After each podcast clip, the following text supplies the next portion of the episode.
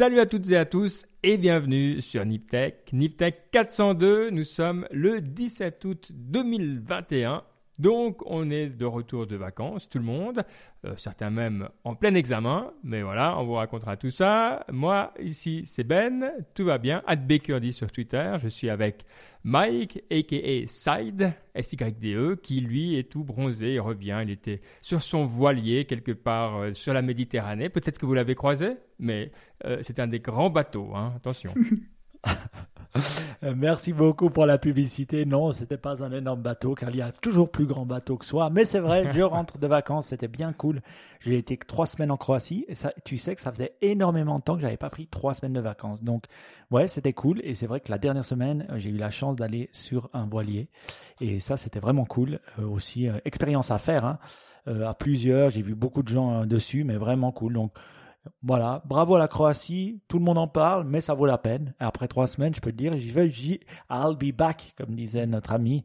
Donc, euh, merci à eux déjà. Et puis, c'était un grand plaisir de, prendre trois semaines de vacances. Mon Dieu, ce que ça fait du bien.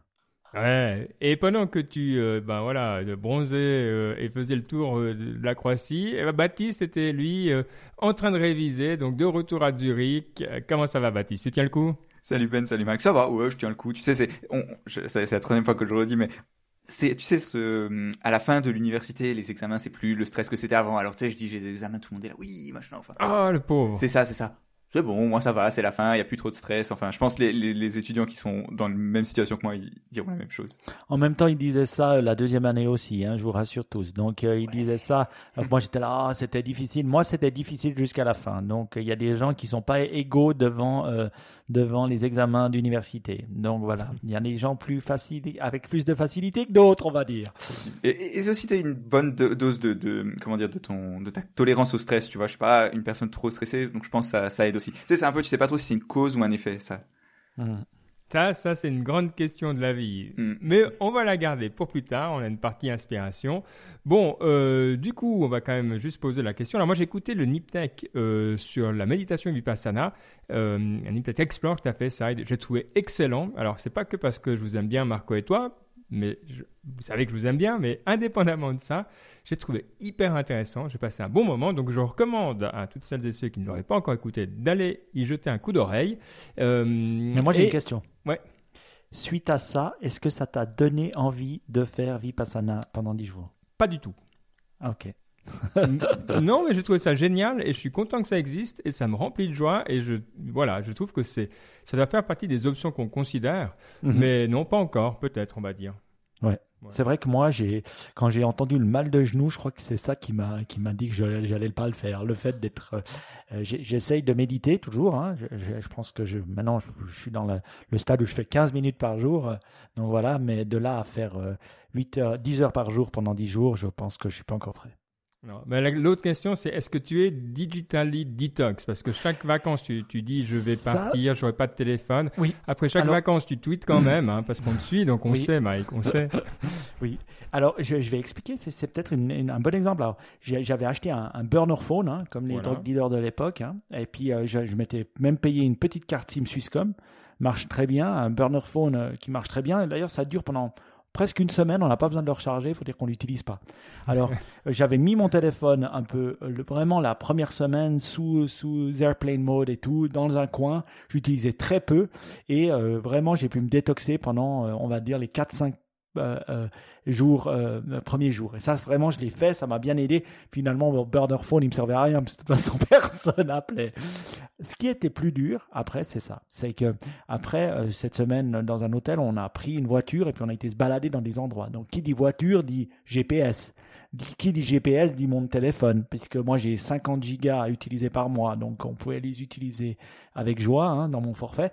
Et puis, qui dit voiture dit aussi euh, utiliser Spotify pour écouter de la musique. Qui dit tout ça dit ah, forcément essayer de trouver des choses pour euh, dans l'endroit où tu es. Qui dit ça dit j'ai le téléphone. Et qui dit Jeux Olympiques car les Jeux Olympiques, comme vous savez, vous pouvez pas les regarder dans le, local parce que voilà, en Croatie, ben, on, on, a juste une chaîne où il y a passé les Jeux Olympiques. Donc je les regardais sur les chaînes suisses et je devais bien sûr pas être sur le Wi-Fi, mais sur le 4G. Comme ça, j'avais le droit de regarder les chaînes suisses que j'ai regardées. Alors sur 50 gigas, au mois d'août, hein, je vais pas, même pas dire le mois de. Combien vous pensez que j'ai dépensé Je crois que c'est 40 ou 50 gigas que j'ai par mois. Combien vous pensez que j'ai dépensé de gigas? Ah bah si t'es un digital detox, je dirais 60 quoi. bah non, je suis maintenant, il me reste plus que je crois 7 gigas pour le mois, donc j'en ai dépensé 37. Alors c'était pas, c'était pour streamer les Jeux Olympiques, hein, et puis pour streamer euh, les films pour mes enfants. Mais euh, je veux dire voilà, finalement je dirais oui à la digital detox. Après dès qu'on voyage et puis aussi euh, quand on doit faire des trucs, c'est vrai que le, le téléphone devient une obligation. Bon, ok. Digital Detox. on va dire. Croissy, 9 sur 10. Digital Detox, 2 sur 10. Mais écoute, c'était bien quand même.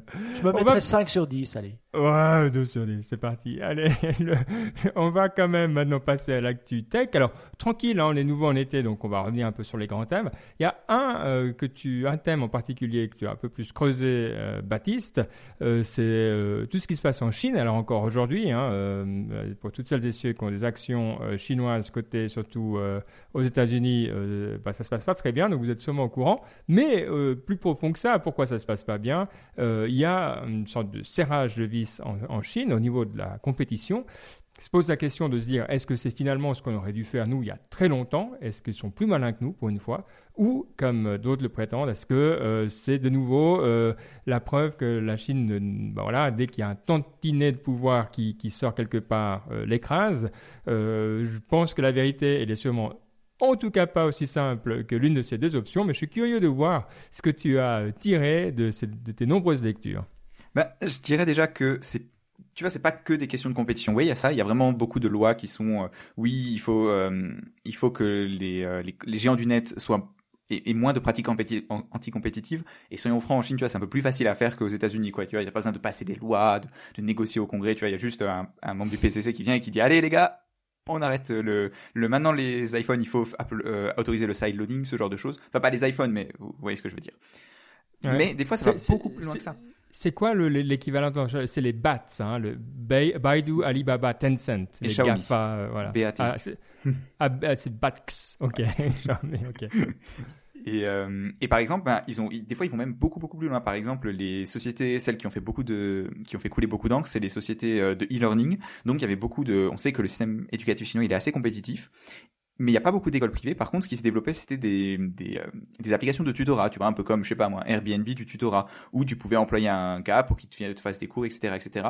Et ces plateformes-là, certaines étaient cotées aux, États-Unis, au moins deux. Et eux, ils ont, donc le, du jour au lendemain, le PCC a dit, OK les gars, vous n'avez plus le droit d'être des sociétés pour faire du profit.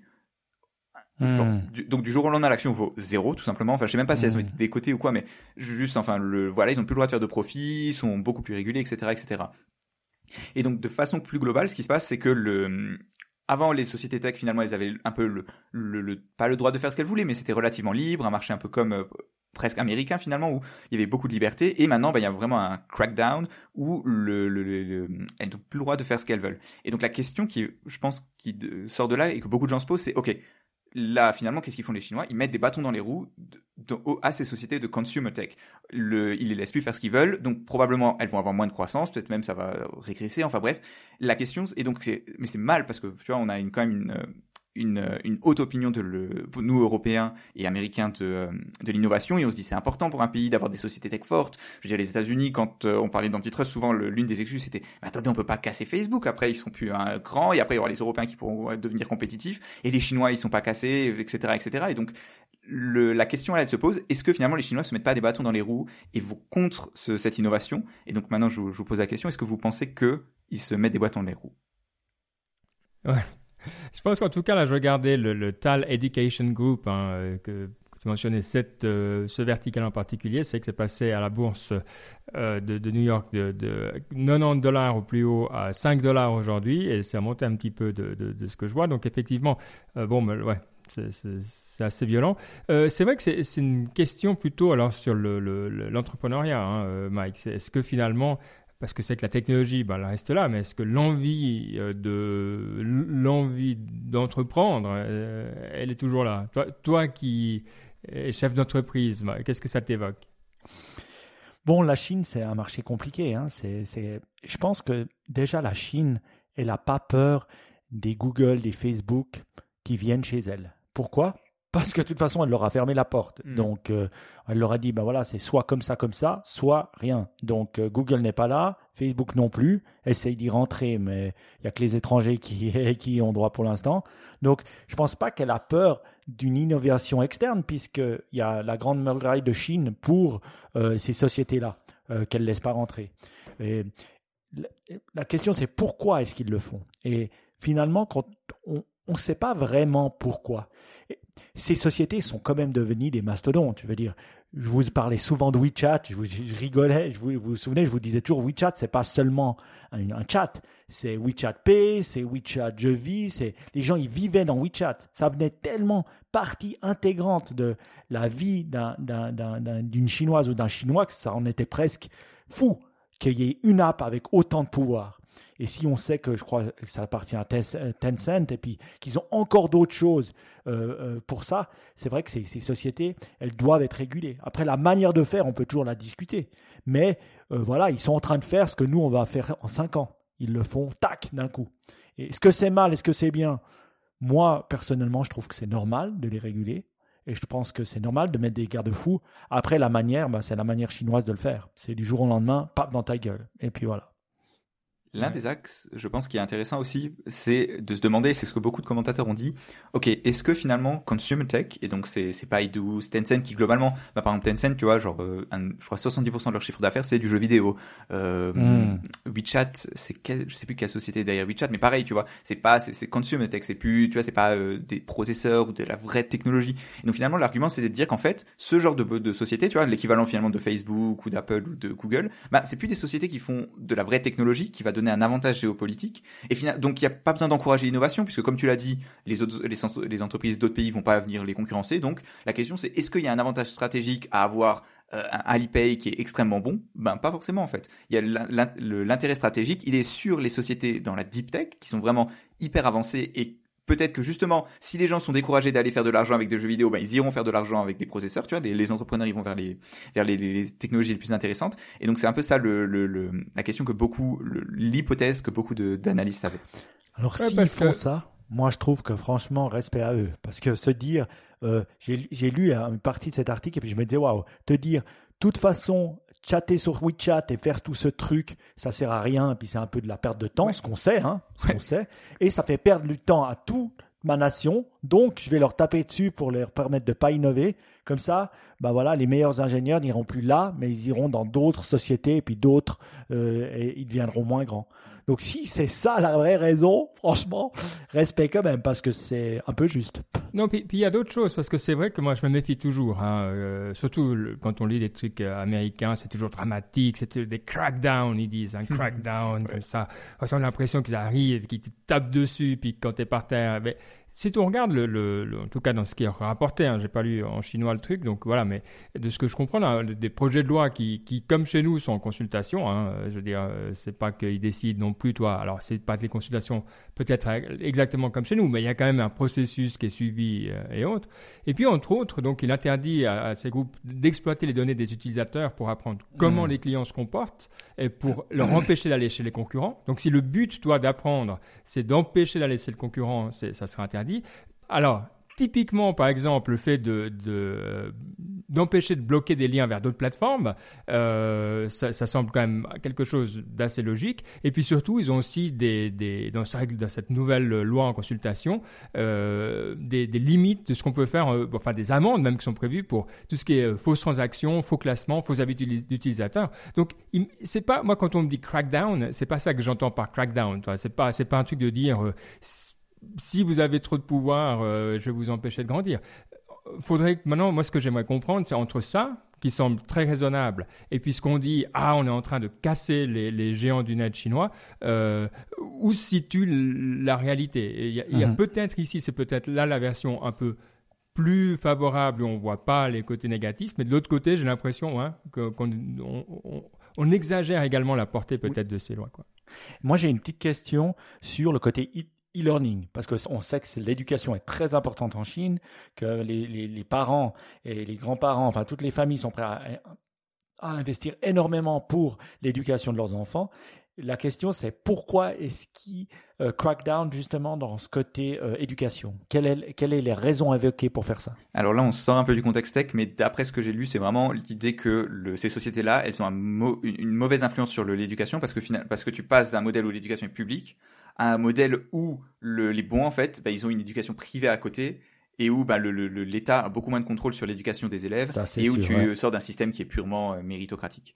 Mais encore une fois, c'est encore une fois des analyses, comme l'a très bien dit Ben, c'est des analyses vraiment de, de, de, de journalistes euh, orientales. Et là, c'est vrai que tu peux accepter un peu d'école privée, mais si l'école privée, entre guillemets, devient la norme, hmm. euh, tu peux moins influencer euh, les, les, les, les, jeunes, hein. ça c'est clair. Donc je comprends un peu le, la, la, main mise sur ça. Après, ouais, euh, ouais, ouais.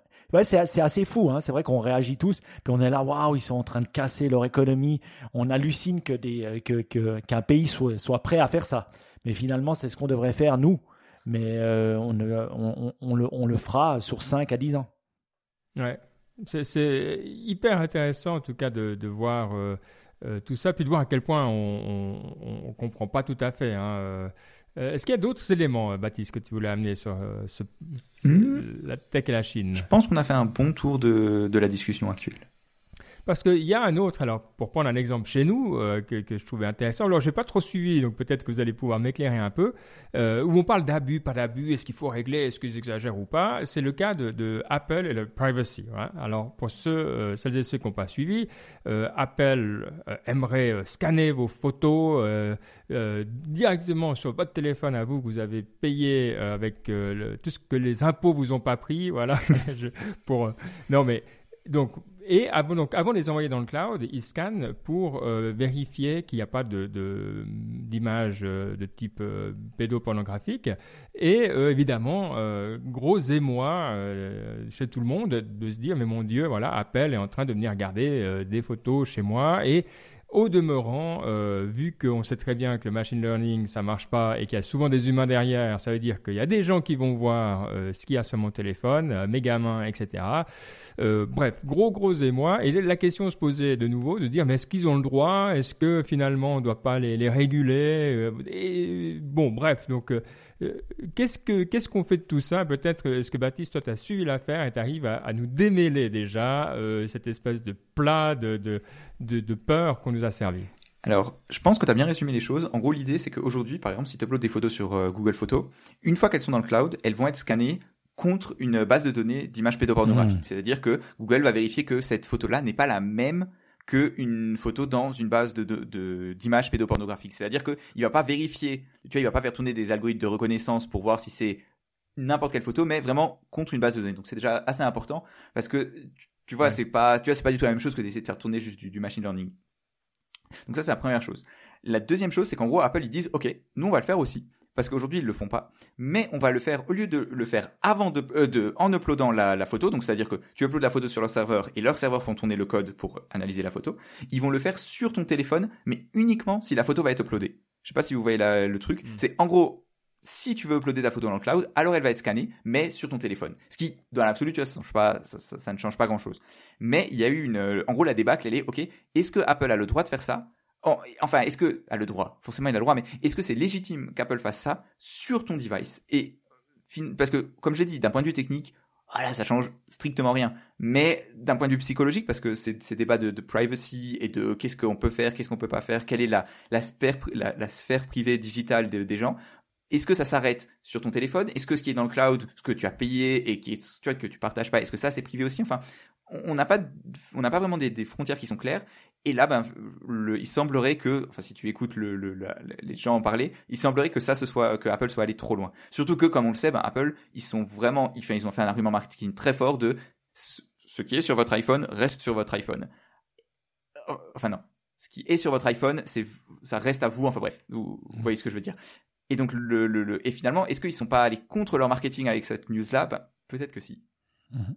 J'ai une question. ce scanning, il se fait contre une base de données ou il se fait parce que euh, sinon il peut avoir des problématiques.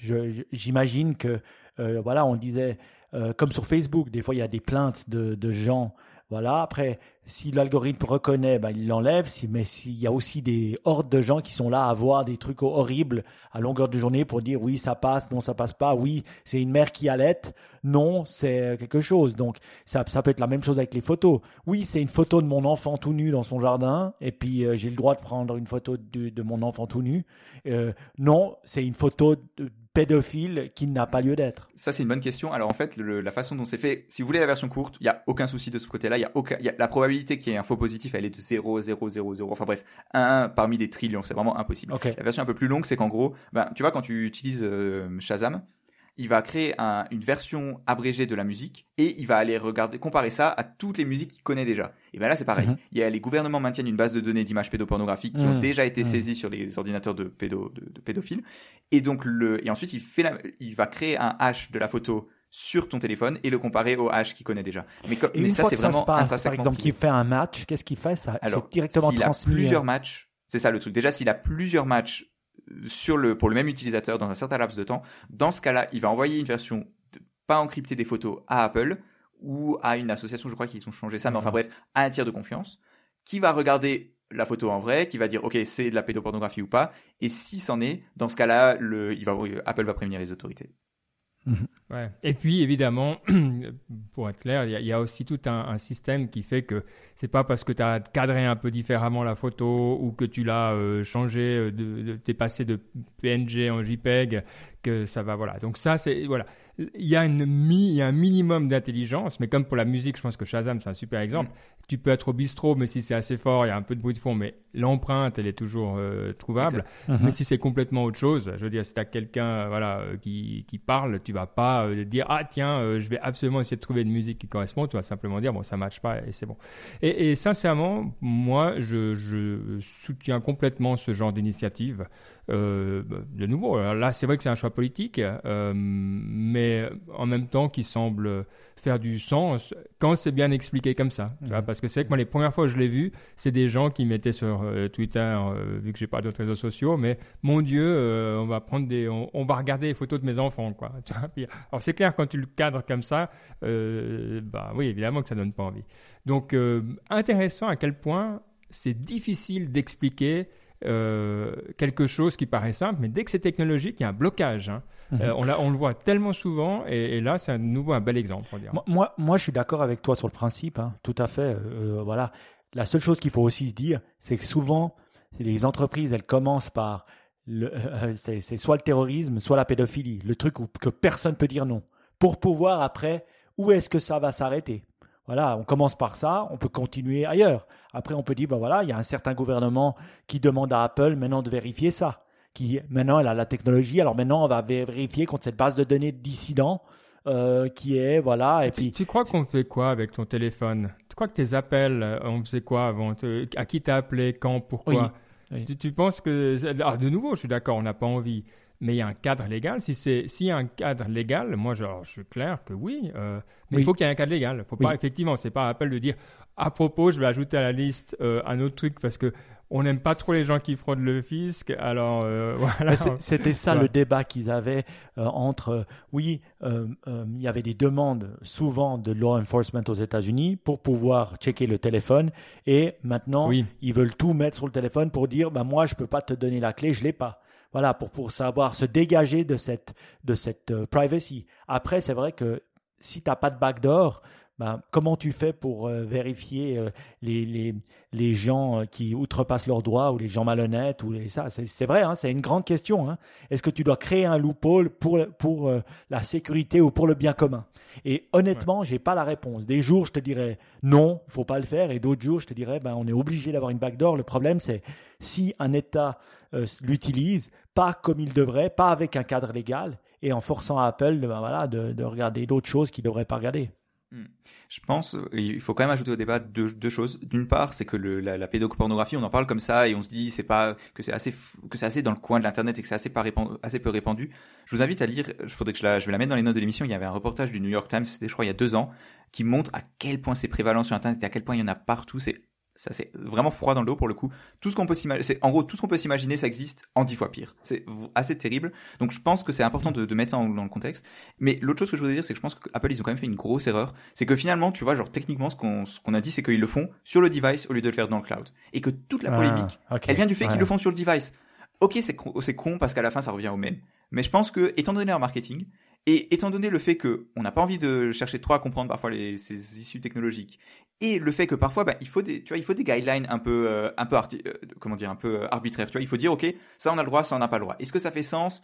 Pas vraiment, mais tu vois que tu as un truc clair, tu vois, une limite claire. Je pense que ça aide.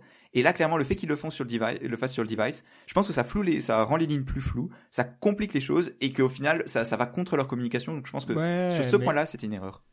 T'as raison dans l'absolu, mais c'est logique dans une vision à l'appel parce qu'ils font tout sur le device. Là, la reconnaissance vocale, ils la font également sur le device. Ils ont une, maintenant un processeur dédié à ça et c'est beaucoup mieux. Je veux dire, d'un point de vue d'ingénierie, c'est mieux comme ça. Quoi. Tu ne vas pas commencer à faire transiter des données que tu n'as pas besoin. Donc, je suis d'accord, euh, mais je comprends comment ils sont arrivés à ça en toute bonne foi également. Mais moi, c'est pas, c'est juste que un pédophile, il n'aura pas un compte à cloud où il upload automatiquement ses photos aussi il les mettra directement sans passer par le cloud. Donc euh, là, je pense qu'on est étonné à quel point. Ouais. Euh, ouais. non, mais à quel point il y, a des imbéciles, oui, mais aussi tu chopes beaucoup plus de monde en faisant ça. Ce que je trouve positif, hein. Donc, non, parce que tu il n'y a, pas seulement le côté technologique. Que quand, ça va être uploadé, que toi, c'est qu'au moment de l'upload que tu le fais. Donc de toute manière, si tu ne l'uploadais pas, ça va pas être scanné, même si c'est sur ton ah, téléphone et qu'on a des, dizaines de gigas. Toi. Ah, c'est quand même, c'est que au moment de l'upload. Ok, d'accord, ok, je comprends. Ouais. Bon, hyper, euh, hyper intéressant et curieux d'avoir euh, d'avoir vos opinions, Mike.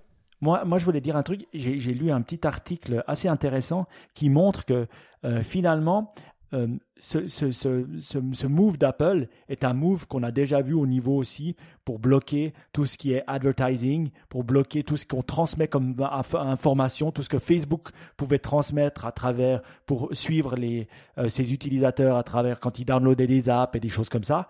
Et euh, il y avait un article intéressant qui montrait que depuis que, que Apple sévit, c'est plus difficile pour Facebook et les advertisers se retournent et mettent plus d'argent dans Amazon Ads.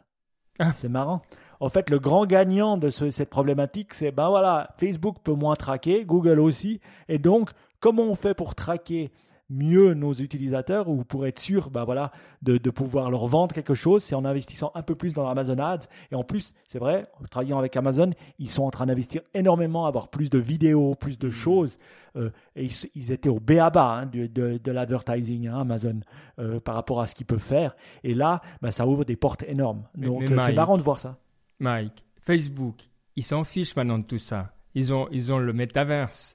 le métaverse. Il faudra me l'expliquer celui-là. Attention. Alors on en a parlé, on était sur le rendez-vous tech avec Guillaume Vendée, pas avec Patrick Béja qui était en vacances, euh, donc avec Baptiste, les, deux. Euh. Et euh, on en a parlé. Alors qu'est-ce qu'on fait, Baptiste? On fait la version courte. En gros, le truc que je trouve intéressant dans la discussion, parce que avant l'émission, j'avais pas vraiment regardé, c'est l'idée que ce métaverse, c'est effectivement bah, la réalité virtuelle qu'on connaît maintenant depuis très longtemps. Hein, tu sais, c'est et donc Facebook a aussi euh, toujours été euh, voilà, euh, très impliqué là-dessus avec Oculus et tout ça, mais de manière stable. C'est-à-dire que l'idée, c'est que tu puisses passer de ton téléphone à ton Oculus, à ton portable, à ton PC, et, et, garder un, environnement stable où effectivement tu as des liens sociaux que tu peux voilà, avoir bah, avec qui tu veux, avec tes collègues, avec tes amis et autres.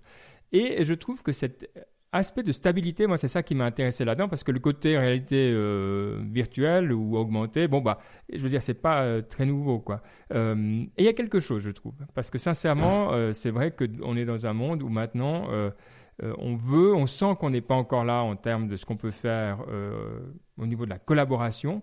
Et de plus en plus, moi j'ai vraiment la certitude qu'effectivement, je ne sais pas si c'est dans deux ans, dans cinq ans, dans dix ans, mais que euh, on, retrouvera un plaisir euh, et une, approche plus humaine euh, parce que notre cerveau il verra plus la différence quoi je veux dire surtout quand on parle de, réalité virtuelle je pense qu'on arrivera à se triquer nous-mêmes à avoir les mêmes interactions qu'on a quand on est en vrai Donc, je trouve ça hyper intéressant. Je trouve que c'est un super bon mouvement de Facebook.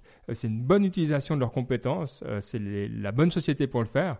Donc, je suis content de les voir aller là-dedans. Alors, pourtant, vous savez, je ne suis pas un fan. Hein. C'est pas, j'ai pas de tatou Facebook. J'étais tôt dans le train des personnes qui ont abandonné cette plateforme. Mais là, s'ils poussent là-dedans, euh, je pourrais m'imaginer retourner s'il y a vraiment des nouveautés, je veux dire, à part le, blabla marketing euh, qu'on voit aussi. Euh, Baptiste, toi, tu étais assez d'accord hein, là-dessus. Ouais, j'étais plutôt d'accord avec ton enthousiasme. Moi, ce qui m'embêtait un peu, dans, enfin, ce qui m'embêtait, ce que je trouvais pas très réaliste dans l'approche de Facebook, c'est que eux, ils disaient, OK, on va créer un metaverse. En gros, ils partaient du principe, OK, le futur, c'est un metaverse, donc on va en créer un from scratch. Alors que je pense que l'approche hmm. plus, tu vois, par exemple, en gros, les, ce qu'on a aujourd'hui le plus proche du metaverse, tu vois, c'est des jeux comme Fortnite ou Roblox, et que je trouve ça beaucoup plus intéressant d'avoir des plateformes qui se disent, ok, on va peu à peu intégrer des, un, un metaverse finalement, on va se metaversiser. Je trouve ça beaucoup plus intéressant parce que et ça me semble beaucoup plus réaliste et ça me donne beaucoup plus envie que Facebook qui dit demain, allez, on va créer, euh, on va recréer Second Life et on va faire un metaverse nous-mêmes, quoi. Alors, réexpliquez-moi ce que c'est Metaverse. Alors, ben a essayé, j'ai rien compris. S'il te plaît, Baptiste, essaye. Metaverse en euh, 30 secondes. Euh, en gros, c'est tu recrées en quelque sorte un monde parallèle dont le but c'est que c'est d'y accéder par un casque de réalité virtuelle, un casque de réalité augmentée ou quelque chose comme ça, tu vois, où, où tu as un peu un côté immersif, c'est beaucoup plus intéressant. Et le but c'est que ce monde-là, il soit permanent, qui soit qui te permette de collaborer, d'être social, c'est les deux, c'est ça les deux grosses caractéristiques importantes. Et Facebook dit qu'en gros, ben eux c'est ça le futur pour eux, que euh, que dans 10 ans, ce sera plus un réseau social, mais une société de metaverse. Et euh, parallèlement, ça, ça, je trouve que c'était assez euh, euh, marrant, disons. Tu avais Satya Nadella, le patron de Microsoft, qui Microsoft globalement c'est quand même une société d'entreprise, tu vois, qui fait du, produit pour les entreprises. Il a dit oui, nous on pense aussi qu'on va faire le metaverse, on va faire le enterprise metaverse. Reste à savoir ce que c'est, mais je trouvais ça intéressant. Ah, ok. Comptez sur Microsoft pour casser l'ambiance, quoi. ok. Donc, c'est Second Life. Voilà, mais HoloLens, hein, ils ont HoloLens, donc euh, voilà. Hmm. Alors c'est une sorte de social media augmenté, si j'ai bien compris. Ouais, c'est ça. C'est un peu un Facebook augmenté ou un Instagram augmenté et que je peux être multiplateforme et je peux voilà soit être en AR, soit être euh, ailleurs et puis j'ai tout j'ai un peu tout à l'intérieur. Après, ce qu'il y a à l'intérieur, est-ce que ça sera des jeux, est-ce que ça sera des discussions, est-ce que ça sera des manières d'interagir, on ne sait pas. Ça sera juste un univers, une espèce de second life. Est-ce qu'on pourra se parler, est-ce qu'on pourra se chatter hmm. Voilà, c'est juste ça. Alors c'est ça, et pour moi le, challenge technique qui m'intéressait là-dedans, c'est de dire oui, alors c'est très beau de dire c'est persistant, puis tu peux aller d'un à l'autre. Mais euh, quand on voit les usages différents qu'on a avec un casque de réalité augmentée euh, virtuelle et euh, un téléphone et un grand écran, pour mhm. que tu aies l'impression que ce soit sympa sur toutes les plateformes, puis qu'il n'y en a pas une qui soit tellement mieux, puis une Ça, c'est clair. Ça, je suis curieux aussi. Donc, toi, il y, y a, des vrais, mais c'est des bons problèmes, je dirais. C'est des trucs que, tu as envie que quelqu'un d'intelligent passe du temps là-dessus, quoi ils ont du des problèmes à le faire avec Word ou Excel et, oui. et PowerPoint. entre mon mobile et euh, déjà euh, entre un PC et je te raconte même pas le Mac et la version online. Mais tu sais pourquoi Trois versions, c'est déjà assez complexe. Donc je me demande comment on va tu faire sais avec pourquoi le metaverse. Il y a, y a bah voilà, parce que c'est pas le métaverse. Voilà pourquoi c'est pourri. Mais quand ça sera métaverse, et que tu as très bien dit, Baptiste, métaversifié, qu'on va dorénavant utiliser tout le temps, euh, eh ben, euh, ça sera cool. Tu seras là, ouais, je peux vivement qu'on collabore sur Excel dans le métaverse. On a eu social media, on a eu je sais pas quoi, on a eu machine learning et maintenant on a le metaverse. Encore un truc pour se faire gagner 5 points à la bourse. Bravo, hein, en tout cas Zuckerberg. Eh ben, en tout cas, euh, il arrive à faire rêver. Attends, bah, tu, tu, tu, me tends la perche parce que une façon de gagner des points à la bourse, c'est quoi? Une façon sûre, presque, aujourd'hui, semblerait. C'est de racheter des concurrents. C'est de racheter des concurrents. Bravo, oui, joli. Et puis, euh, il y avait cette nouvelle de Square qui a racheté euh, Afterpay. Et euh, alors, j'ai pas trop suivi le, développement de, de, la bourse, mais de ce que j'ai compris, en gros, ils ont gagné en, market value euh, le prix plus ou moins de l'acquisition, euh, ils ont acheté pour quand même quelques milliards, hein, euh, à peu près 30 milliards, un peu moins. donc voilà, en gros, bah, pas gratuit parce que voilà, on ne peut pas vraiment rendre équivalent, mais allez, presque. par contre, je sais que tu nous avais parlé il y a très longtemps de mm-hmm. Afterpay. Euh, et j'étais plus sûr vraiment de à quel point euh, c'était excellent ou pas. Alors je me suis dit, bah, je vais attendre que Mike nous raconte tout ça. Est-ce que toi qui connaissais Afterpay, tu trouves que c'est une bonne idée? Oui, oui. Alors, je, je resitue le cadre. Un Square, vous vous souvenez, c'est quoi? C'est cette application de paiement qui a été créée par Jack Dorsey et il est toujours le CEO de Twitter et de ça. Donc, voilà, il est connu. Deux, ils ont eu beaucoup, beaucoup de traction, tant au niveau B2B, surtout aux États-Unis avec Square, qu'au niveau B2C en créant une app qui s'appelle Cash, qui est un peu le Twint américain, pour se partager du pognon euh, voilà. En France, est-ce qu'il y a un, une app qu'on peut dire Il y a une application qui s'appelle Lydia, qui est assez utilisée, je crois. Et en gros, tu as un portefeuille virtuel, tu peux envoyer de l'argent à des amis. Voilà. Alors, c'est le Lydia. Euh, et l'autre chose que Square ils font qui est très important, c'est que dans beaucoup, beaucoup de restos aux États-Unis où vous allez, ils vous font payer, en fait, ils ont leur terminal de paiement, c'est le, terminal de paiement Square. Et en gros, ah, et de base, leur produit de base, c'était juste un petit dongle que tu pouvais mettre sur un téléphone pour faire payer avec euh, des cartes. Et maintenant, ils ont toute une lignée, mais leur produit de base, c'était ça, c'était vraiment des, des point of sale. Voilà. Mm. Et où il donne, euh, certainement, il demandait moins d'argent que, que, les choses traditionnelles. Donc, on peut dire que c'est une grosse réussite. D'un côté, on a ça. De l'autre côté, on a Afterpay. Alors, Afterpay, on en a parlé quand j'étais revenu d'Australie il y a deux ans. Euh, Niptech 349, j'ai tapé et puis euh, ah. moteur J'adore ça. Merci. On l'avait appelé, on l'avait appelé Antipay euh, 349. Je me souviens. Alors, euh, je me souviens pas, j'ai vu, le petit truc. Donc, qu'est-ce que c'était Afterpay Alors moi, je suis arrivé en Australie, j'ai halluciné parce que pour une fois, c'était les Australiens qui étaient devant tout le monde. J'avais jamais vu ça en Chine, jamais vu ça aux USA, jamais vu ça en Europe. C'était des paiements euh, euh, en plusieurs fois. Mais sauf que c'était pas le paiement en plusieurs fois euh, compliqué à faire euh, où tu es là, tu dois remplir un formulaire euh, et tu attends trois jours pour avoir à la Cofidis, un peu euh, français, je sais mm. plus le nom que c'est, mais je crois que c'est ça parce qu'on l'utilise, Cofidis, où tu attends trois jours, tout ça. C'était super flawless. Non seulement l'intégration au niveau du site web, elle était génialement faite, tu disais je paye en quatre fois, clac, clac, clac, automatiquement ça le faisait. Ça débitait en quatre fois de ta carte de crédit ou ça te faisait automatiquement un loan. Et les frais étaient souvent payés. Mais ça, il y avait des débats qui pouvaient être payés par les entreprises, mais normalement c'est pas légal, ça doit être payé forcément par les gens. Et c'était tellement un super bien fait, super bien implémenté et tout le monde en parlait. Tu avais des gros panneaux Afterpay ici, Afterpay, autant dans les magasins physiques que dans les magasins digitaux. C'est ça que j'hallucinais. Et moi, en sortant de là, et on en avait parlé, j'avais dit c'est hallucinant ce truc. Parce que c'est rare que des gens te parlent d'un moyen de paiement. Tu sais, les gens, normalement, hmm. ils en ont rien à foutre. Klarna, on en parlait juste avant, mais Klarna, tout le monde s'en fout. Le seul qui arrivait un petit peu à avoir un peu mainstream, c'était PayPal. C'est vrai que ça a été connu en Europe, encore moyen moyen, en Allemagne un peu, aux États-Unis beaucoup, mais parce qu'on l'a connu à travers le online. Et, mais Afterpay, c'était vraiment tout le monde qui le connaissait. Et donc, ils rachètent ça. Maintenant, la, question principale, c'est de se dire, est-ce que c'est un bon achat? Oui, parce que finalement, en l'achetant, ils l'ont acheté, je crois, 25 milliards, et ils ont fait un trade d'actions. De, euh, ils ont obtenu autant de milliards en bourse euh, le lendemain. Donc ça veut dire que l'opération a été gratuite finalement, puisqu'ils ont fait un swap d'actions et euh, l'action, leur action en bourse a augmenté. Donc ils sont, ils sont payés, ils sont payés le truc. Une question que j'avais, que, j'ai entendu les gars de All In Podcast, Jason et les autres intelligents, eux, ils disaient que Afterpay, c'était pas un standalone, c'était un feature. It's a feature, not an app. C'est ça. Et donc, ils disent, tout le monde va le faire. Un Klarna va le faire. Mais moi, là où je suis pas d'accord avec eux, c'est que ça se voit qu'ils sont pas allés en Australie. Parce que l'implémentation, elle est clé. Et l'implémentation d'Afterpay, elle est incroyable. Moi, j'ai vu le produit Klarna hein, qu'ils font actuellement. D'ailleurs, si vous allez sur H&M, vous pouvez l'utiliser. C'est vraiment super merdique hein, pour payer en quatre fois. Moi, je cherche parce qu'on vend des produits qui sont assez chers à payer en plusieurs fois. Je vous dis, jusqu'à maintenant en Europe, on a zéro produit qui fonctionne comme Afterpay. Et donc, je pense que c'est un feature, oui, mais c'est un feature tellement bien implémenté et qu'ils ont commencé en 2014. Hein. Donc, ils ont six ans, six ans d'avance sur la majorité. Donc je trouve ça juste phénoménal. Donc bravo Jack, bravo Square, bravo Afterpay. En tout cas, c'est un bon achat.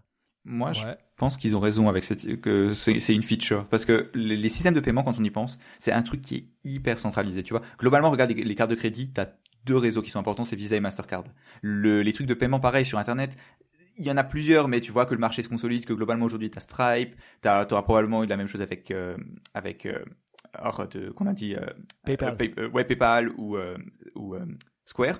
Et donc finalement eux, même si leur solution elle est un peu moins bien, vu qu'elle sera déjà implémentée, tu vois, quand tu auras un, un magasin en ligne, ben, ce sera implémenté et tu penseras même pas. Et vu que ce sera une feature importante quand le marchand en ligne se dira ok est-ce que j'utilise Stripe ou, euh, ou PayPal ou quoi, le, ils feront un truc bien, tu vois. Ok l'expérience c'est important, mais c'est pas tellement compliqué qu'une seule entreprise peut avoir cette expérience. Je, peux te dire où je suis pas d'accord avec toi.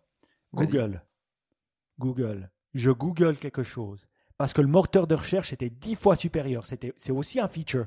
C'était aussi un feature, la recherche. Sauf qu'elle avait tellement été bien exécutée qu'elle est devenue un, search term. Et je te dis, pour l'avoir vécu en Australie, pour avoir été incroyable, l'implémentation était tellement incroyable et supérieure aux autres que c'est devenu, ben voilà, je afterpay. C'était comme ça, hmm. c'était un terme. Donc, je suis moyennement d'accord avec le feature parce que je me dis, c'est l'implémentation qui compte. Et quand c'est le consommateur qui te demande, comme en Suisse, le consommateur, il veut que tu mettes Twint maintenant. Parce que lui, il aime Twint. Et moi, j'aime Twint. Et quand je ne peux pas payer avec Twint chez mon, mon boulanger, eh ben, ça m'énerve. Et quand je ne peux pas payer avec Twint sur mon site web, ça m'énerve. Et d'ailleurs, Galaxus l'a bien compris, l'Amazon suisse. Ils avaient dégagé Twint, mais ils l'ont vite remis. Parce que les consommateurs, ils veulent ça. Et donc, là, je pense que ça ne devient pas un feature, ça devient vraiment un standalone. Ouais. Hyper intéressant, c'est une bonne remarque. Et ben moi, je me, enfin, je, bon, je pas, je arrive, je m'en fous, je paye jamais en plusieurs fois. Mais je me réjouis que ça arrive euh, pour les autres. Voilà, euh, si vous aimez payer en plusieurs fois, euh, bah, c'est très bien. voilà. Bref, on va parler. C'est très suisse de pas aimer payer en plusieurs fois. Quoique, il y a quand même beaucoup de gens hein. qui qui aiment, qui aiment, qui payent en plusieurs fois. Moi, ce que je trouve, c'est voilà, c'est pas mal. Euh, euh, mais je vous, je vous encourage vivement, pour terminer le sujet, d'aller quand même cliquer sur deux liens, les deux liens que j'ai mis qui expliquent, et aussi un lien assez incroyable que j'ai lu, qui était assez, je suis tombé dessus par hasard, c'est euh, une description de, de l'histoire d'Afterpay. Elle est incroyable. Au fait, le jeune, il, il avait une, il avait repris la boîte de ses parents qui vendait du jewelry online, enfin de, des, des, comment dire, des, des, bijoux. des bijoux, des bijoux en ligne et puis euh, de ses parents à travers eBay, et puis c'est comment il a créé Afterpay. C'est complètement fou cette histoire. Franchement, je vous encourage à, lire ça. C'est vraiment euh, une, une, une, histoire de start-up comme on les aime. Bon, excellent. Un, une start-up dont on a parlé et, qui a fait parler d'elle, c'est Swarm, euh, qui était cette entreprise de satellite. Et il y a des nouvelles sur ce front, hein, Baptiste. Oui, je voulais juste faire un petit follow-up parce que on en parle il y a, deux, il y a, il y a un mois et au bout de deux semaines, boum, effet Niptech, ils se font racheter. Et ils sont pas rachetés par n'importe qui, ils se font racheter en fait par SpaceX. Ce qui est assez, ah. ce qui est assez inhabituel parce que d'habitude, SpaceX, ils rachètent personne. Donc, c'est assez euh, rare pour être noté.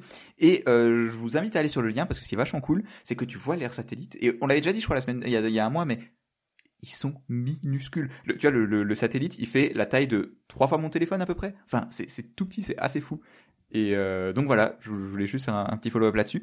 Et combien ils ont été rachetés, on sait? Non, ça on sait pas. C'est, euh, SpaceX c'est une société privée, Swarm c'est une société privée et c'est pas une société énorme non plus. Tu vois, à mon avis, ils avaient pas des, des, dizaines de millions de chiffres, enfin peut-être des dizaines de millions, mais ils n'ont pas beaucoup de chiffres d'affaires, donc ils n'ont pas dû être achetés des sommes énormes. Je voulais aussi faire un petit follow-up avec l'autre, à propos de l'autre société dont on parlait, qui s'appelait euh, Relativity Space, qui, si vous vous en souvenez, imprimait des, des fusées en 3D. Et euh, je suis tombé sur une vidéo YouTube vraiment très très bien d'un gars, comment il s'appelle, Derek quelque chose. bref, il, il fait une chaîne qui s'appelle Veritasium et le, la vidéo qu'il a fait sur ça est vraiment très cool. Il interviewe le, le, PDG de, de, la startup. Et ce qui est vachement intéressant, qui, dont il parle et qu'on a peut-être un peu loupé la, la dernière fois, c'est un peu dommage, c'est qu'en fait, le, l'intérêt de ces fusées en 3D, c'est que d'une part, ça coûte moins cher de les faire. Tu vois, tu peux t'imaginer assez facilement comme le, fait, tu vois, que tu tout, un robot qui fasse tout, ça, simplifie les choses. Mais ça te permet aussi d'avoir un processus de fabrication qui est vraiment basé sur le software. C'est-à-dire que tu fais, tu as ta machine, ton, ton imprimante 3D, et ensuite, si tu veux faire une nouvelle fusée, tu as juste besoin d'envoyer un autre modèle, euh, un, autre modèle 3D, et boum, tu as une fusée différente qui peut être un peu optimisée, un peu mieux, etc., etc. Et ça, le, il t'explique à quel point ça change le, le processus euh, industriel, à quel point tu peux itérer plus vite, tu peux faire tes nouvelles fusées plus vite. Et je trouvais ça super intéressant cette idée que finalement, en fait, le, la, la, peut-être que l'industrie de demain, elle sera beaucoup plus driven par le software et que ben ça pourrait vraiment changer les choses. Super intéressant. Puis bon, euh, c'est cool de voir le. Euh, c'est bien de faire des follow-up. On fait jamais ça. Donc merci Baptiste. C'est vrai. Là, c'était vraiment le fruit du hasard. Ouais, mais, mais, mais, mais, hasard bien fait. Ça t'inspire quelque chose, euh, Mike, où, où, on passe à un autre sujet qui est aussi intéressant sur le transport. Mais est-ce que tu as quelque chose là-dessus, Mike? Non, je trouve juste que voilà, l'espace devient de plus en plus crowded. Et puis on voit bien que nos amis de SpaceX, finalement, Elon Musk ne va pas dans l'espace, mais il fait moins de bruit que tout le monde, mais ça avance sérieusement. Hmm. Donc, pas mal. Ouais. Allez, petite dernière news parce que euh, Baptiste avait proposé, elle m'a. Tu sais, c'est le genre de truc, tu te dis, mais, mais comment ça se fait qu'il y a personne qui le fait déjà euh, beaucoup? Il y a une société qui s'appelle Ehler. Alors, je la prononce à la, à la suisse allemande, hein. c'est A-E-L-E-R, mais A-E, on dit euh, E.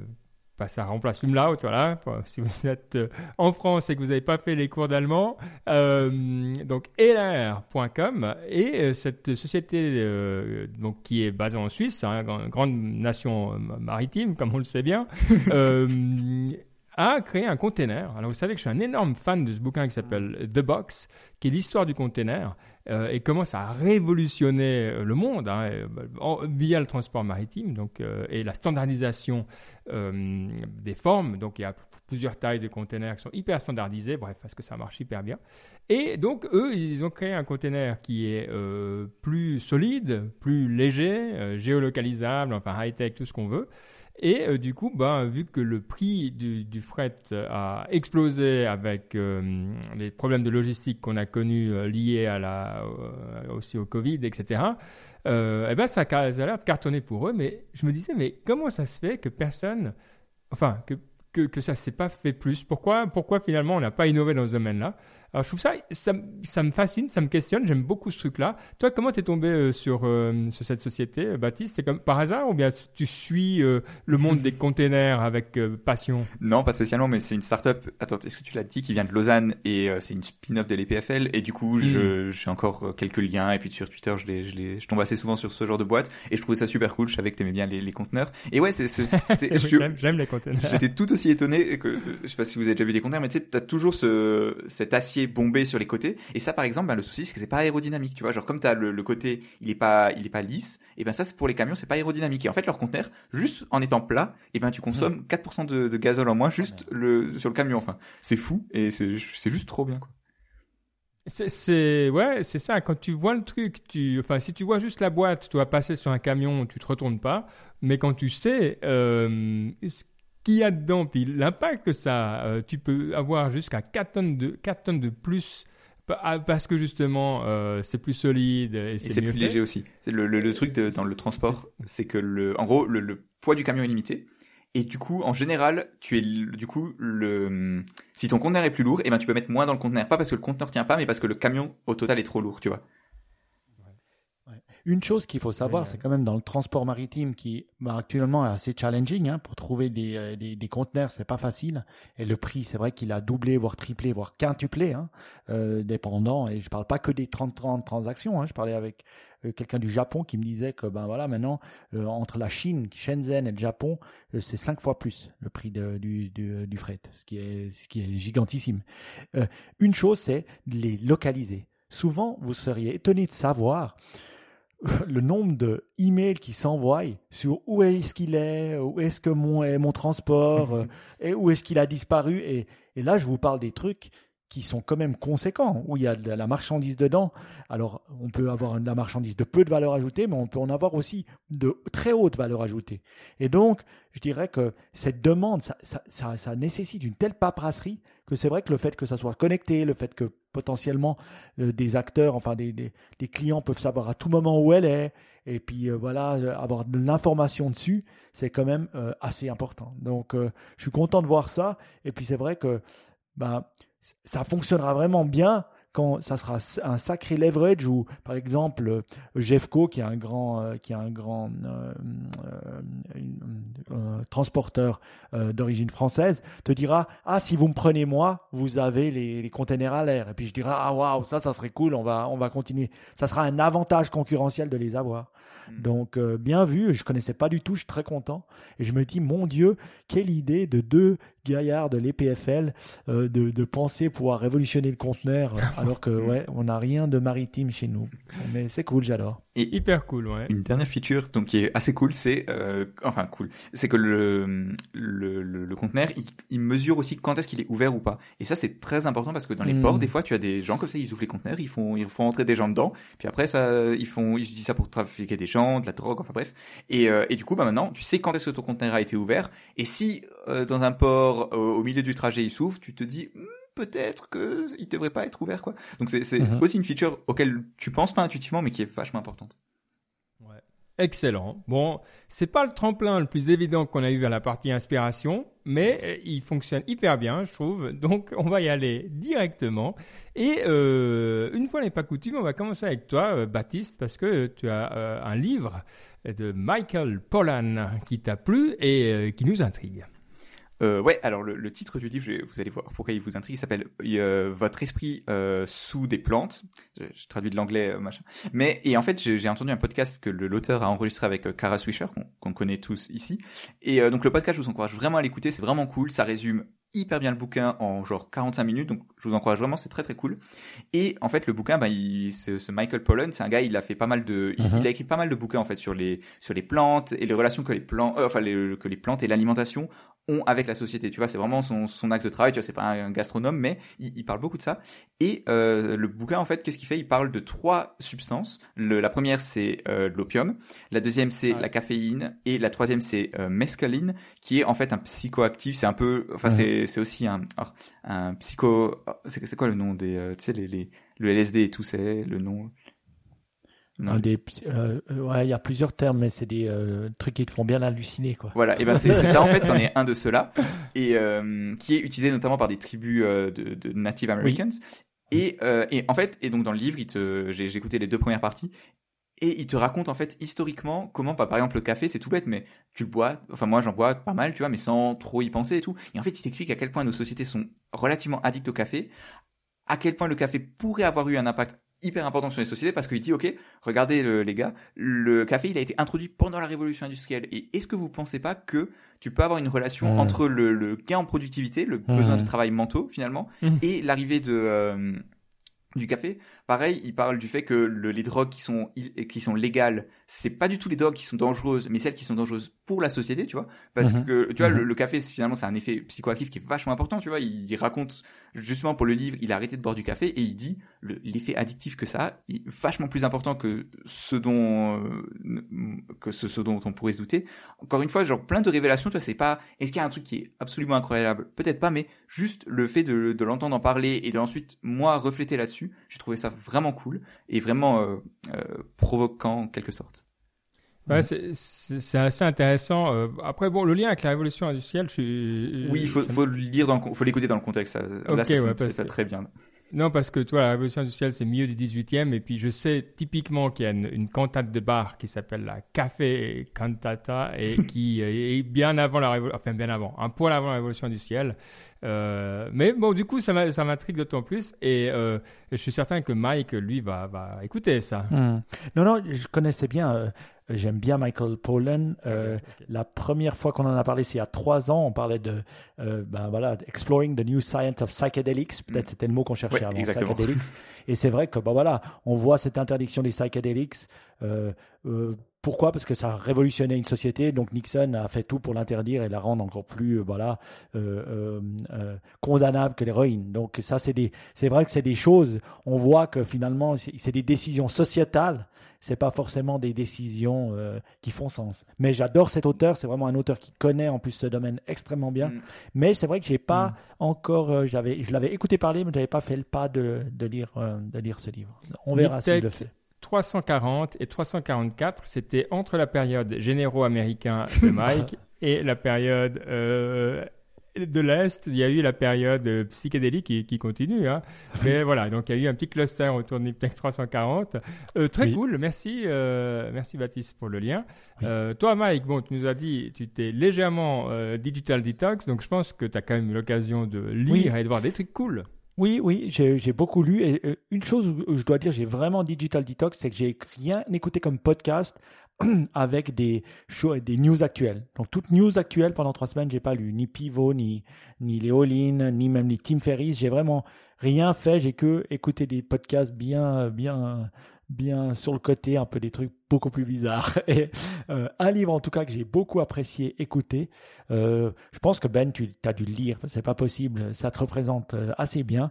C'est le, le, le, livre de, je l'ai écouté hein, en audiobook, c'est de Shenryu Suzuki, Zen Mind, Beginner's ah, Mind. Oui, c'est deux heures et demie, c'est pas très long, mais ça explique la, le, zen. Donc le zen, c'est quoi? C'est une c'est du bouddhisme japonais, si on veut bien. Euh, euh, alors ça, ça vient de Chine, hein, mais maintenant c'est très connu plutôt au Japon.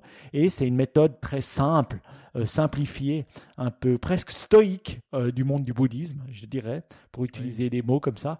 c'est à ça que ça me faisait penser. Et franchement, c'était un super petit audiobook à écouter pour essayer de comprendre le zen, qui est au fait, ben voilà, il n'y a rien à comprendre. Parce que souvent dans toute dans tout ce qu'on fait, on veut toujours, ben voilà, on, veut toujours euh, pas un intérêt, mais une solution ou une chose. Et puis, le fait de faire de zen, c'est de faire du zen. On fait, on fait pas du zen pour être atteindre le nirvana, on fait du zen parce qu'on continue à le faire. Et on continuera à le faire sans une raison ou sans vouloir obtenir quelque chose. Et franchement, il l'explique beaucoup mieux que ce que je fais là. Mais je trouvais ça euh, vraiment fantastique. Et c'était une belle découverte. Excellent, écoute, euh, super intéressant. Ouais, je me suis encore acheté euh, récemment un, bouquin sur le, Zen, un Great Courses. Vous savez que je suis un énorme fan des Great Courses. Je ne l'ai pas encore écouté, donc je vous dirai une fois que je l'aurai écouté, ça s'appelle Real Zen for Real Life. Bon, voilà. Si c'était pas un Great Courses, sincèrement, je pense pas que je l'aurais pris. Le, nom, euh, pas, pas spécialement cool, mais comme c'est dans le truc, je me réjouis d'écouter. Alors, ça sera un bon compagnon. je sais que je l'ai tout le temps eu sur ma to-do parce que c'est un énorme, vraiment, c'est hyper connu et admiré ce Zen Mind, Beginner's Mind. Et je crois que il est toujours sur ma. Ça doit être un des plus vieux bouquins sur ma wishlist euh, Audible. Ah Donc, c'est euh, aussi, aussi, un bouquin que, que l'ami Steve Jobs parlait beaucoup. Et au fait, euh, Suzuki, c'est celui qui a amené le zen aux États-Unis dans les années 60. Donc, c'est vraiment quelqu'un qui a amené ce, cette notion-là. Et je crois que c'est en train de revenir à travers le stoïcisme. J'ai entendu aussi beaucoup de gens parler de zen en ce moment, euh, peut-être c'était euh, dans l'ère du temps aux États-Unis où ils en avaient besoin, mais euh, de, cette, cette, manière de revenir un peu aux fondamentaux, à des choses simples, au minimalisme finalement. Donc, ouais, c'est dans l'ère du temps, on va dire. Excellent. Donc, tu n'as pas écouté de, de podcast, mais est-ce que tu en as quand même à proposer ou Oui, vraiment... oui ah, j'en ai quand même, j'en ai écouté un peu ah. de podcast. Un que justement qui va dans ce côté un peu zen. Je ne sais pas si vous connaissez Alan Watts. Alan Watts, c'est euh, un classique comme nom que. Euh, ouais, c'est un grand penseur des années 60. Hein, c'était c'est un Anglais hein, d'origine, euh, professeur qui a beaucoup. Et lui, bah voilà, c'est un des premiers à avoir amené la philosophie euh, Eastern, comme on l'appelle, de l'est, chez nous. Et c'était un grand professeur de Zen. Hein.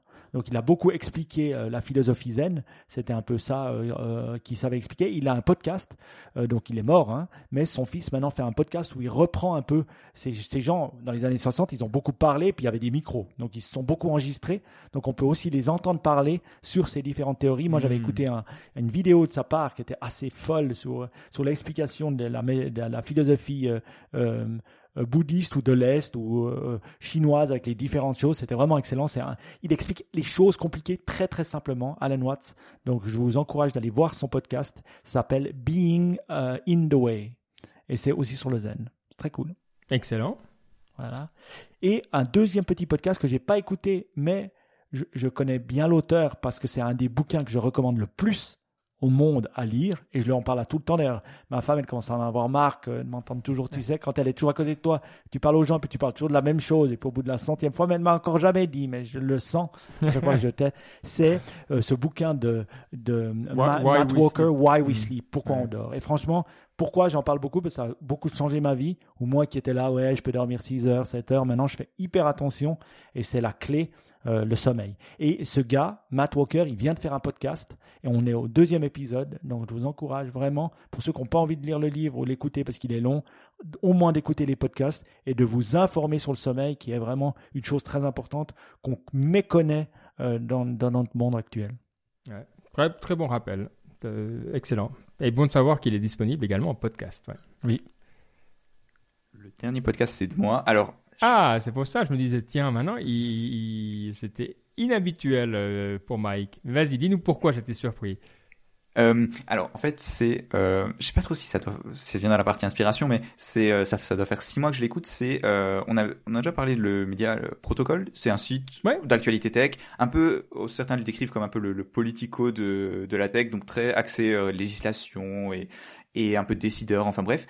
Et le site internet, il est assez assez chiant, je dois dire. Le, les news, en fait, il est très axé autour des newsletters, le site. Et donc, si t'es pas abonné à leur newsletter qui viennent tous les jours, ce qui est c'est juste trop pour moi, bah c'est dur d'avoir le, le, contenu. Et ils ont un podcast depuis six mois à peu près qui est excellent. Vraiment, c'est juste tous les genre c'est une demi-heure toutes les semaines, je crois. Écoute, c'est juste le concentré de l'actu tech, ça marche super bien. C'est vraiment très très bien. Tu vois, le c'est clair et concis, un format vraiment, ça marche bien. De temps en temps, ils ont aussi des interviews avec des gens, que des gens intéressants. Tu vois, l'autre jour, il, un qui était très bon, c'est ils parlaient avec euh, Twitter. Ils ont notamment une, euh, ils ont fait beaucoup d'efforts dans le ethics AI. Comment est-ce que tu fais du machine learning qui est euh, qui est pas biaisé, qui est et vraiment, ils ont une réflexion par rapport à ça qui est super intéressante.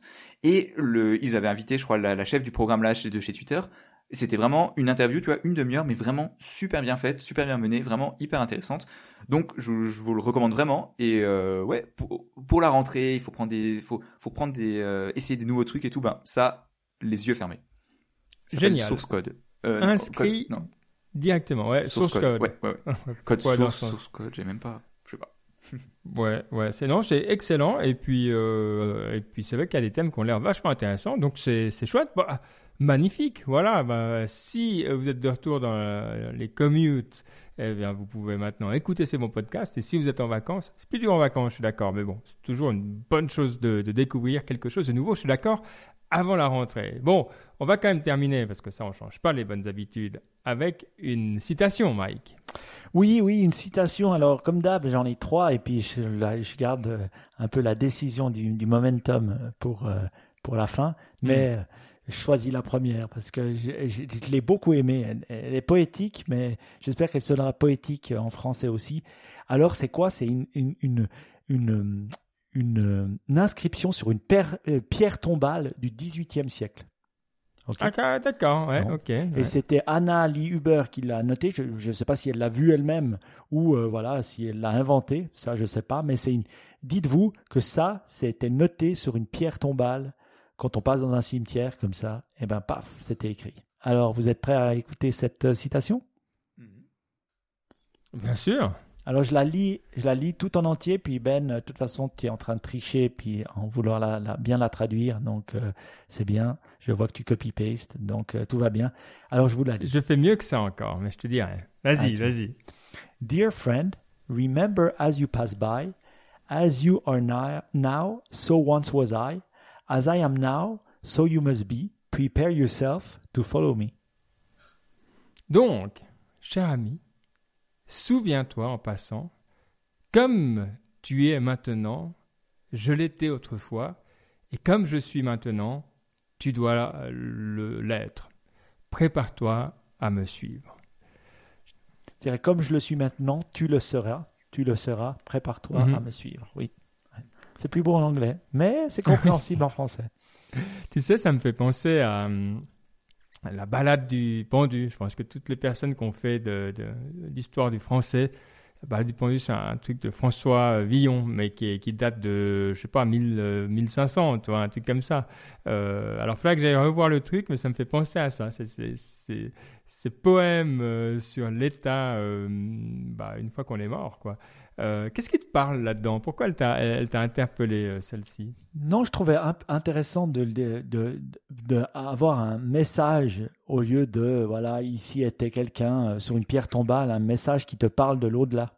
Et enfin, de, de l'outre-tombe, si on veut bien. Et je trouvais ça assez cool, déjà, le fait de mettre un petit poème sur un, une pierre tombale. Et je trouvais bien, ce que j'aimais dans ça, c'est te dire, ben voilà, n'oublie pas que moi, qui suis là sur cette, euh, qui suis maintenant mort, j'étais comme toi. Et puis prépare-toi euh, et sache que tu seras à ma place. Peut-être pas dans 10 ans, peut-être dans 20 ans, peut-être dans 30 ans, mais tu seras là. Donc c'est un petit reminder que voilà, on va tous, euh, on va tous mourir. Je, lisais un truc qui disait qu'on vit en moyenne 4500 mois ou euh, semaines, je sais plus quoi, euh, au long de notre vie, ce qui est pas beaucoup hein, quand tu euh, quand tu calcules. Mhm. Donc autant les faire compter. Donc j'aimais beau, je trouvais que c'était un beau une bonne un beau petit poème. Je commence à être attiré de plus en plus par la poésie, moi qui détestais ça quand j'étais plus jeune. Comme quoi, tout change. bon, excellent. C'est écoute, voilà, on, on, finit sur une note un peu plus pas grave, mais mais importante et, qui, qui nous permet justement, voilà, de maintenant appréhender euh, les mois d'été dans, des bonnes conditions. Donc merci Mike. On reprend le rythme de notre côté euh, chaque deux semaines. Hein, on se retrouve donc ça fait euh, euh, je sais pas quand, allez, le 31, voilà, 31 août et, et c'est très bien comme ça. On se réjouit de reprendre le rythme. Et puis, si vous avez quelque chose à nous dire, hashtag AskNipTech sur Twitter.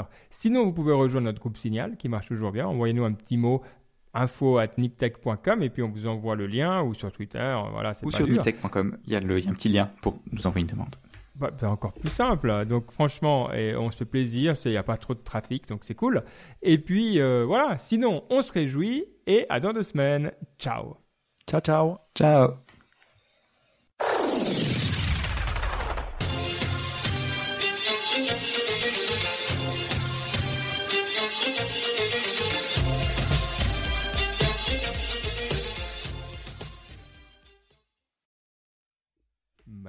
J'ai une question.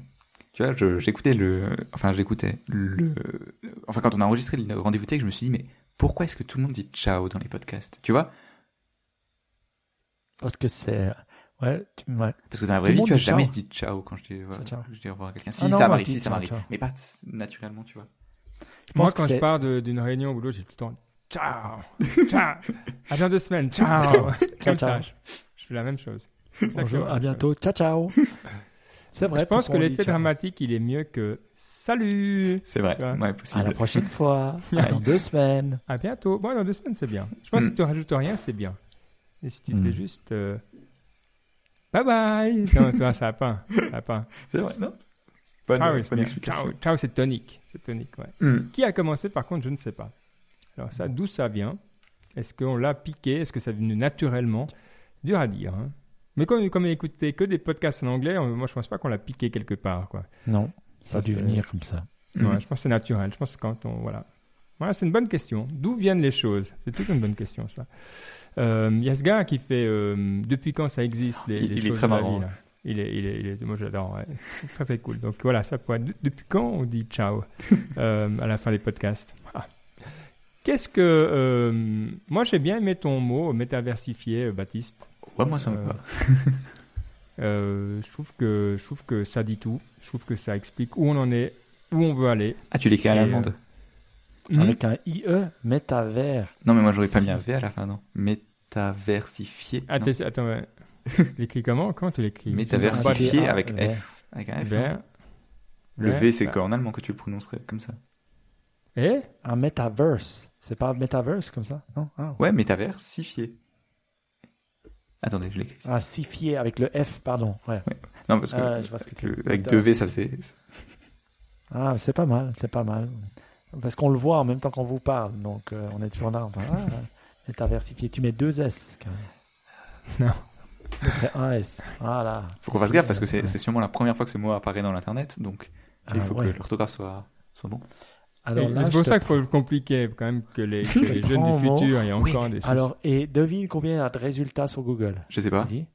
Allez, dis. Je sais pas, 10 11. 11. ok, ça c'est. Alors là, c'est vraiment un mot. Hmm. Puis alors, euh, ça, ça vient dans une langue un peu, en, même en plusieurs. Je pense qu'il apparaît même pas en un seul mot. Non, non, c'est ça. Si tu mets des guillemets, il y en a un, mais qui a un truc qui met tout, euh, n'importe quoi. Euh, il y a GeneWord. Il y a indexindexindex.com. ouais. Et trademark, all the way. Mm, trademark, vas-y, fais metaverse.com, metaversifié.com. Non, ouais, pas mal. Ah, ça, c'est un mot euh, bien, bien underground, comme on aime le dire. Exact. Et puis, ce qui est bien, c'est que metaversifier, tu vois, ça, ça, ça, peut vouloir dire quelque chose aussi en anglais, tu vois. Euh, attends, alors, qu'est-ce qu'on a dit? Euh, Ok, ok. Bon, bah cool, donc on a notre nom de l'émission. Quoi d'autre on a besoin? Je, crois que c'est tout. Euh, bon, les choses dont on parle, de toute façon, tu mettras privacy. Ouais, ouais, ouais. Là, je Tech, et puis voilà. Et puis ça, navré, euh, je sais pas pourquoi j'ai merdé euh, avec le avec le, le truc au milieu là. Ouais. Non, mais Euh, c'est non, c'est ton, ton truc qui a, qui a freeze. Et, euh, ouais, ouais, mais je sais pas, ouais, c'était de mon côté du coup. Je Ouais, croyais que t'avais la, la- Je croyais que t'avais la. J'allais dire la DSL. Je croyais que t'avais la. Le truc euh, avec les avec la lumière. Ah, mais, mais ah non, ouais, mais parce que ceci dit, c'est vrai que même si ça freeze et puis que je continue à parler, euh, toi, Oui, en fait, j'enregistre enregistre. en local. On était, ouais, Ouais, j'aurais euh, pas dû arrêter en fait. Ouais. Exact. il faut ouais. continuer. Puis on s'en fout. Mm. À part si ça freeze longtemps. Ouais. Mais voilà. Mais, Oui, euh, ouais, c'est mais vrai. c'est- Mais c'est voilà, c'est bien. Mais bon, réagir que, et puis qu'après regretter. Bon, mais c'est cool en tout cas, ça fait plaisir Oui. de se remettre un petit peu sur, sur les rails, quoi. Mm. Ouais, et puis on avait des bons. Ça, c'est bien quand tu fais une pause d'un mois, c'est qu'il y a toujours il y a, il y a des sujets qui viennent. Tu sais, c'est un peu moins. On, est un- on peut être un peu plus sélectif. Faire une pause d'un mois sans la faire. Parce que pour une fois, il y avait un podcast entre deux. Et je crois que vous en avez un, euh, un- vous en avez fait un, non? Oui, on aurait dû le poster. En fait, Guillaume, il a fait ça pour son podcast. Pour euh, Tech Café, il a posté euh, l'épisode du rendez-vous tech et on aurait dû faire la même chose en fait. On aurait dû lui demander. Ah ouais, ah oui, ouais, j'ai pas pensé. Mm. Ah ouais, Ah, bon, bon. La prochaine fois. Oui. Et puis, euh, vous, vous, euh, vous, euh, mais vous n'avez pas fait un autre truc? Ou c'était le, rendez-vous tech? Non, c'était le rendez-vous tech. Ah, j'ai cru que vous alliez faire un autre truc avec une autre personne. J'avais pas compris. Ah, très bien. Ah ben c'est bien, je suis très content qu'ils se prennent des vacances. Qu'ils fassent comme notre ami Léo Laporte et qu'ils prennent des gens pour, Mm. euh, pour faire... Ça, euh, ça fait un certain temps qu'il le sais. Ah ouais? Ouais, ouais, ouais, ouais, ouais. Le, ben, j'étais déjà venu à Guillaume Vendée l'été dernier et je pense déjà l'été d'avant il le faisait parce que tu sais quand t'as des enfants et tout. euh, Et puis Ouais. ouais. quand tu le fais entrepreneurialement, je pense que ça doit. Ah, faut. faut y aller. Ouais. Attends, moi je vais faire un truc. Je suis en train de regarder. Après, je vais te l'envoyer en cadeau pour ta bonne idée. Je vais acheter le métaversifié.com et, Ah, et après tu pourras le prendre, Baptiste. Ok, on met quoi dessus? C'est ça la question. Ah, après tu, tu, tu choisis. On discutait parce que je pense que les gens qui connaissent mon nom de famille, enfin qui l'ont vu sur euh, mon Twitter, savent que c'est assez rare. Et euh, on était avec la famille, on se disait, ok, il faudrait acheter le nom de domaine, tu vois, et qu'on te donne une adresse email à tous les gens de la famille, tu vois, tu sais, genre Ouais. Baptiste, at, machin, voilà. Mais euh, mais je cherchais un provider, tu sais, qui te fait ça, et c'est vachement chiant, tu vois, parce que le, tu sais, les sites de hosting qui te donnent des adresses mail, c'est toujours des interfaces moches et personne l'utiliserait, tu vois. Donc euh, Ouais. et Google, ça coûte beaucoup trop cher, genre tu sais, il faut utiliser Google Suite, G Suite, et ça, ça coûte genre 10 Ah ouais balles par personne par mois. Ouais, c'est un peu. Ah ouais, autant que ça, 10 Ouais, balles par personne par mois. C'est pas possible Ah, de ça juste, euh, tu sais, plugger Gmail dans un. Dans Ouais, un bah normalement, tu faisais ton propre SMTP à la C'est maison. ça, mais bon, euh, je sais pas, je peux faire quoi. Ah, bah Mais- voilà, tu, mais tu le hostes sur un, sur un serveur euh, virtuel. Ouais, mais le, machin. le- après, tu sais, l'interface que t'as, elle est pourrie. C'est ça le souci. Ah, tu vois, ouais, genre moi, je non, voudrais avoir une interface un peu comme Gmail parce que Ah sinon ouais, les gens comme de, ma famille, c'est plupart, ils vont pas l'utiliser, c'est dommage quoi. Euh, mais si un auditeur connaît, je, je, je prends. Je, Bon. Ce qu'ils peuvent faire après, c'est que tu peux le lier directement à ton Gmail. Ouais, tu peux faire un- une redirection, mais Une redirection, moi je pensais et faire ça. après tu peux le C'est mon, le, pour l'instant, c'est, c'est l'idée quoi. Après, euh, les gens normalement aiment leur, leur email, ils aiment pas trop changer. Ouais, C'est ça. ouais, ouais. Métaversifié.com. Merci pour votre commande. Ça t'a coûté Ok. combien? 23 françaises. Ça va. Comment ça Ah se fait, genre? Et pour combien d'années Deux ans. Ah, Ah c'est pour ça. même. Sinon, c'est 10 Ça euros. Oui, Ça. oui, oui, c'est ça. Non, j'ai pris deux ans. Je me suis dit le temps que toi, que là, tu as tes examens, après le temps que tu montes ta boîte, Metaverse, machin. Ou d'aller euh, bo- bosser pour ALE. euh, point T'as- ALE. T'as un compte Godaddy euh, J'ai pris ça, je sais pas pourquoi j'étais sur Godaddy, mais Euh, non, mais je vais, je vais m'arranger. On, on voit ça hors ligne. ça marche, ça marche. Ah oui, ah oui parce qu'on est toujours. On est Hello. toujours en ligne. C'est magnifique. Allez, du coup, je pense qu'on peut vous dire ciao. bon, oui, mais à fond, parce que là, on était vraiment au fin fond de la soupe, là. Ciao tout le monde. Ciao. Au plaisir. Ciao, ciao.